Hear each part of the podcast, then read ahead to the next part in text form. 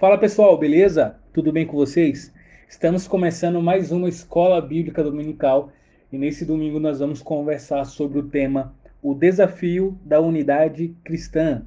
O desafio da unidade cristã. E para nossa conversa, eu convido você a abrir a sua Bíblia na carta de Paulo aos Efésios, capítulo 4. Carta de Paulo aos Efésios, capítulo 4. Antes de começarmos a nossa leitura, eu convido você a fechar seus olhos, vamos falar com o nosso Deus. Papai do céu, muito obrigado, meu Senhor, por tudo que o Senhor tem feito na minha vida e na vida de todos nós, todos aqueles que estão ouvindo essa aula.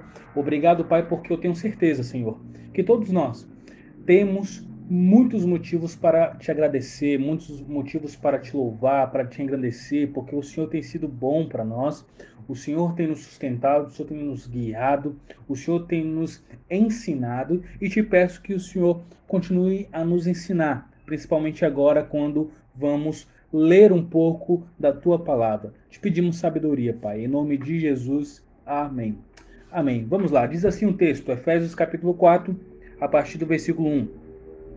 Rogo-vos, pois, eu, o prisioneiro no Senhor, que andeis de modo digno da vocação a que fostes chamados, com toda a humildade e mansidão, com longanimidade, suportando-vos uns aos outros em amor, esforçando-vos diligentemente por preservar a unidade do Espírito no vínculo da paz. Há somente um corpo e um Espírito como também fostes chamados numa só esperança da vossa vocação. Há um só Senhor, uma só fé, um só batismo, um só Deus e Pai de todos, o qual é sobre todos, age por meio de todos e está em todos. Que bonito, né? Que versículos maravilhosos. Paulo aqui, pessoal, está enfatizando que a fé em Cristo está inteiramente associada ao caráter do crente. Ou seja, não existe cristianismo apenas em ritos, em símbolos. Não existe cristianismo teórico, vamos dizer assim. Não existe um não, não há como sustentarmos um cristianismo que é meramente figurado. Não. O cristianismo está associado, está inteiramente ligado, vamos dizer assim, ao caráter, à prática. O cristianismo é vida transformada pelo poder do evangelho em amor uns para com os outros. Então, o apelo aqui é para que os crentes, é para que os efésios sejam completamente humildes, que eles sejam pacientes, que eles suportem uns aos outros em amor. Isso aqui é muito significativo, né? Olha só, vou ler novamente. Quando ele diz aqui, ó, há um só corpo e um só espírito, como também for chamados numa só esperança da vossa, da vossa vocação. Há um só Senhor, uma só fé, um só batismo. E eu acho muito bonito quando ele fala uma só fé.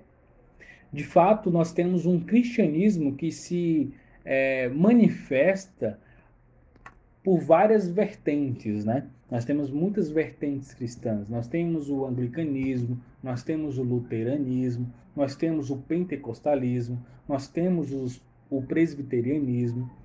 Enfim, nós temos muitos, muitos ismos, né? E isso, de certa forma, pode ser um empecilho. Pode ser não. É um empecilho para a fé, ou, ou pelo menos para a compreensão da fé. Deixa eu tentar explicar mais um pouco. Quando eu falo que é um empecilho, eu estou falando nos, nos, nos, seguintes termos. Quando você vai falar de cristianismo para uma pessoa, e a pessoa, muitas pessoas respondem assim: Olha, como é que eu vou saber que você está falando a verdade? Dentro do próprio cristianismo tem um monte de igreja diferente, tem, um, tem muitas tradições controversas, e isso é verdade. Mas nós não podemos nos deixar enganar com essas construções humanas.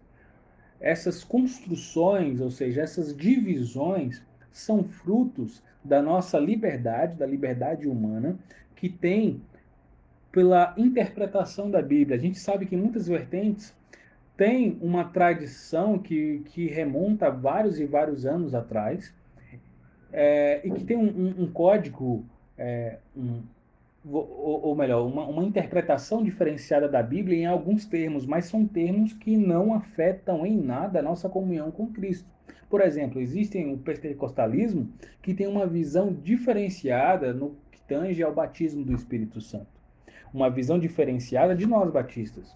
Essa é a comparação que eu faço. Os presbiterianos têm uma noção, uma interpretação diferenciada do, do significado, ou melhor, do modo como o batismo pode ser ministrado. Enquanto para os, para os presbiterianos o batismo pode ser feito por é, aspersão, ou seja, uma água é, é, borrifada na pessoa, no batizando, para nós batistas, o, o batismo só pode ser re, re, é, realizado, ou melhor, ele deve ser ministrado a princípio por imersão. Por imersão, ou seja, a pessoa ela precisa ser submersa na água e retornar simbolizando a morte para o mundo e o viver para Cristo. Agora, deixa eu te perguntar: isso de alguma forma atrapalha a nossa comunhão com os irmãos presbiterianos? Se atrapalha, não deveria, porque, como Paulo diz aqui, é uma só fé. Nós não cremos no mesmo Cristo, nós não confiamos e depositamos a nossa esperança nos pés de Jesus. Cristo não foi aquele que morreu numa cruz e ressuscitou ao terceiro dia, mostrando a sua vitória sobre a morte e trazendo para nós uma esperança e a justificação e a redenção dos nossos pecados? Se assim é, por que então nós vivemos muitas vezes com picuinhos, né? Nós não conseguimos nos relacionar muitas vezes com outras pessoas porque não é da mesma denominação que a nossa. E a gente precisa ter, tomar cuidado com isso. Porque, como Paulo diz aqui, nós somos batizados em um só corpo, um só espírito. Nós fomos é, salvos por um só Senhor, uma só fé, um só batismo, né? Então, o apelo aqui é para que a igreja viva em unidade, viva em um só corpo, viva em um só espírito. Deus e Pai que de maneira extraordinária atua sobre nós e por meio de todos nós. A nossa vivência cristã é singular, é única, que o torna incomparável. Você pode tentar comparar o cristianismo com outras religiões, você vai ver que nenhuma se compara ao cristianismo. Existem elementos que somente o cristianismo possui. E não estou falando de, de elementos pormenores. Você pode dizer, ah, não, mas o, de, de, certa forma, o budismo é muito diferente do islamismo, sim, mas eu não estou querendo comparar só os pormenores, eu estou comparando a essência, os pormenores e tudo. O cristianismo é a única religião no qual o homem ele é encontrado. Não é o homem que, tá, que, tá, que sai à procura de Deus, não. O cristianismo é, é a única religião que mostra como Deus encontrou o ser humano, como Deus veio até o meu encontro e me salvou, logo eu que não estava à sua procura. Eu que estava submerso na minha, eh, nos meus pecados, na minha visão, na minha, na, na minha forma de viver, de repente, Cristo me encontrou e me mostrou um caminho que me levava para a vida eterna. Então o cristianismo tem elementos que somente que somente o cristianismo poderia ter. Né? Você quando fala, por exemplo, em islamismo, em budismo e espiritismo, você e analisando qualquer outra religião, você vai ver que tem uma ideia de mérito, né? Tem uma ideia de obras, muito grande, você precisa fazer alguma coisa para ser recompensado. No cristianismo, as recompensas são, na verdade, derrubadas, porque a recompensa que o cristianismo disse que você deveria ter era de fogo, de condenação, uma vez que você estava longe de Cristo e vivendo de acordo com os seus próprios desejos. Então, essa é a singularidade cristã e a igreja tem essa forma de viver singular de unidade. Deve ter. Então, a unidade é um tema que é bem presente aqui no capítulo 4. E agora eu te convido para ler do versículo do versículo 7, do versículo 7 até o versículo 10. Efésios capítulo 4, versículo 7 ao versículo 10. Diz assim, ó: "E a graça foi concedida a cada um de nós segundo a proporção do dom de Cristo. Por isso diz: quando ele subiu às alturas, levou cativo o cativeiro e concedeu dons aos homens. Ora, que quer dizer subiu, senão que também havia descido até as regiões inferiores da terra? Aquele que desceu é também o mesmo que subiu acima de todos os céus para encher todas as coisas. A unidade da igreja, pessoal, acontece mediante a graça. É a graça de Deus que nos mantém unidos. Como é que você pode me explicar como um lugar, é, ou melhor, como pessoas totalmente diferentes uma das outras, que não têm aliança de sangue ou familiar, vamos dizer assim, pessoas que talvez nunca se conheceriam se não fosse por um único motivo: a salvação em Cristo. E como é que pessoas assim se unem e vivem de modo singular, se considerando irmãos? Ainda mais num, num mundo onde as divisões e as, os conflitos são comuns, né? É o que rege a vida de muitas pessoas. Eu cuido do meu, você cuida do seu e assim tá bom demais. Você cuida da tua vida, eu cuido da minha vida e pronto. Essa é a filosofia do mundo. Só que na filosofia de Cristo é carreguem o fardo uns dos outros, ajudem, andem juntos, suportem uns aos outros. É isso que, que Paulo nos disse aqui. Ele diz no versículo 2: com toda humildade e mansidão, suportando-vos uns aos outros em amor, como pessoas que nunca se conheceram, que não se conheciam, que talvez não tivessem nada em comum estão agora vivendo em unidade. Isso só pode ser a graça de Deus. Então a unidade da igreja é pela graça. Mas isso não quer dizer que não temos nossas responsabilidades em promover essa unidade. É a graça de Deus que, que nos mantém unidos. Isso não quer dizer que eu e você não tenha que fazer, tomar desse, é, determinadas atitudes para contribuir com essa unidade. E é por isso que a conexão paulina, citando o Salmo 68, versículo 18, visa elucidar a vitória de Cristo. Lá no Antigo Testamento, é, quando um rei vencia, o que, que ele fazia? Ele trazia os despojos. Né? Então, se um rei vencia um outro, ele pegava todo o tesouro, os servos, os animais, os alimentos e trazia para o seu próprio povo. E o Senhor Jesus Cristo, essa comparação que Paulo está fazendo aqui, o Senhor Jesus, na sua ascensão, na sua ressurreição, ele levou cativo o cativeiro. Isto é, ele venceu aquilo que nos tinha capturado. E ele anulou o seu poder. Ele anulou o poder daquilo que, que nos prendia, que nos acorrentava. E não só nos libertou, como também distribuiu dons para a sua igreja. Então, o conceito da graça deve estar bem nítido na nossa mente, pois não cabe qualquer sentimento de vanglória aqui. Não cabe qualquer soberba. Deus, que soberanamente decidiu fazer de vencidos e capturados pecadores mais do que vencedores.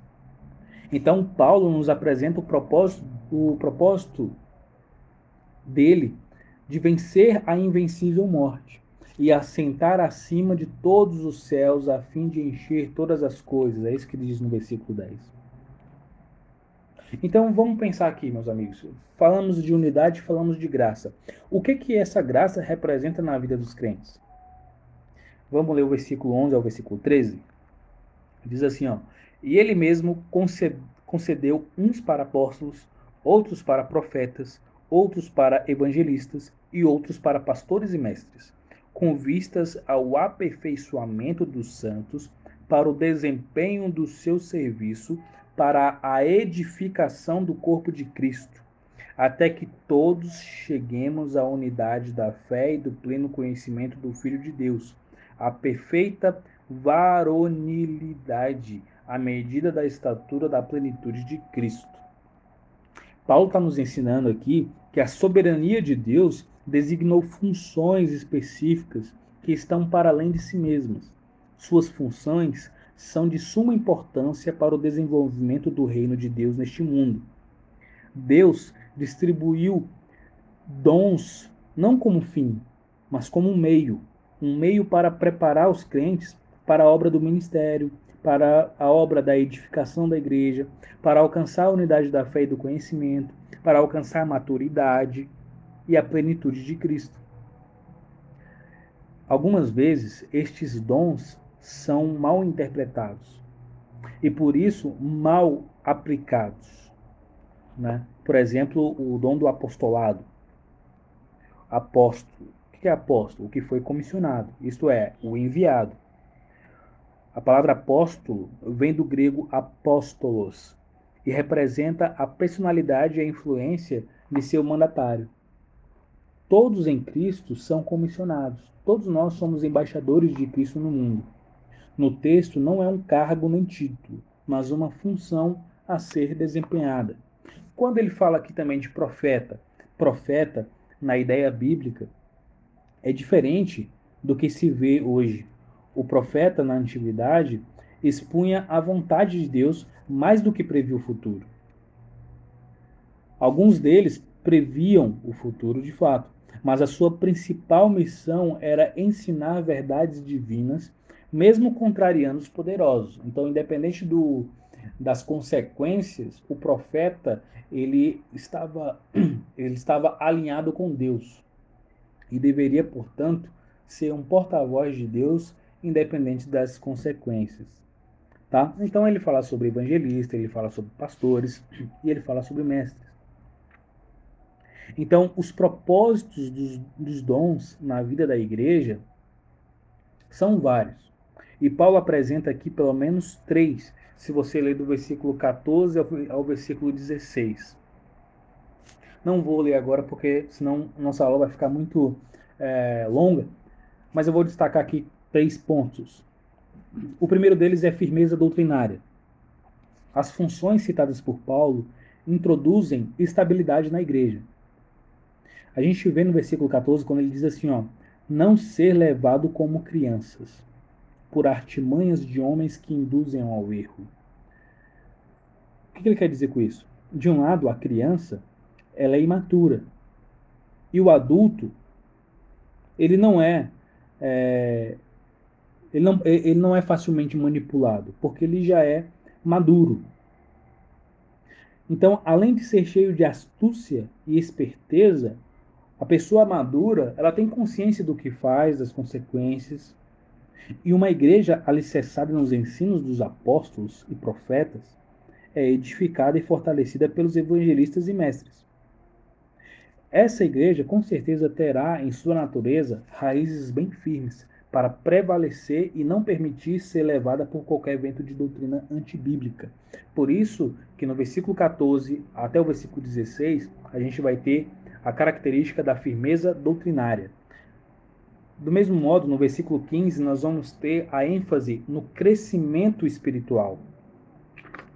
E mais uma vez completando todo o assunto que é a unidade da igreja.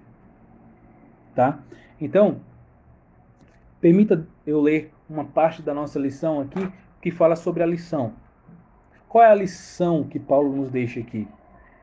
Olha, Paulo descreve sete marcas peculiares daqueles que vivem longe de Deus. Os que, os que nasceram de novo, eles não devem ter essas mesmas marcas. Que marcas são essas, mais? A primeira delas, viver na vaidade dos seus próprios pensamentos. Isso está lá no versículo 17.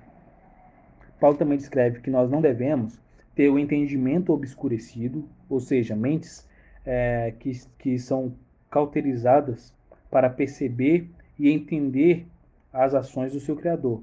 Então, as mentes devem, não, não podem ter o um entendimento obscure, obscurecido. Nosso entendimento deve ser claro a respeito das Escrituras. Uh, os que nasceram de novo não devem também ser alheios à vontade de Deus. Tá? É, quem é alheio à vontade de Deus é aquela pessoa que é indiferente aos propósitos e planos de Deus. Não se preocupa com as coisas do alto. A mente está voltada, o coração está voltado para as coisas desse mundo. E aqueles que nasceram de novo em Cristo não vivem mais dessa forma. Uma outra característica é que os aqueles que nasceram de novo não devem viver na ignorância. Eles devem sempre crescer no conhecimento da verdade. Eles não podem ter o coração endurecido. Eles não podem se entregar à dissolução, que é o mesmo que se entregue às suas próprias paixões. E, por último, sétimo, é, os que nasceram de novo não devem entregar-se à avidez para cometer todo tipo de impureza, que está ligado com o sexto, né? De entregar-se à dissolução. E agora, o que, que a nossa revista diz, terminando aqui, para tomar uma atitude? Vamos ver? Para tomar uma atitude. Ser de Cristo não é deixar de ser humano. É impossível viver sem se irar, mas a questão é o que fazemos com a ira?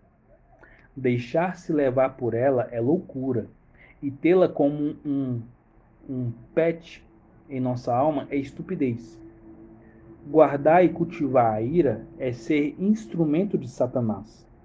A vida com Cristo tem um estilo diferente, com o estilo de vida da maioria das pessoas. A vida transformada pelo poder do Evangelho é a evidência de ser parte de uma igreja isso é mais do que religiosidade. É mais do que ritos, é mais do que símbolos. Isso, na verdade, é vida nova em atos, sentimento e palavra, para que não entristeçamos o Espírito Santo, no qual fomos selados para o dia da promessa. Amém. Amém. Bacana? Então, assim, o que Paulo disse aqui em Efésios capítulo 4 é um apelo para a unidade da igreja, né? É um apelo para a união. E esse é o desafio da unidade cristã. O desafio é, independente da, da sua, da, do seu passado, independente da sua, das suas experiências antigas, passe por essa nova experiência que é o nascer de novo em Cristo.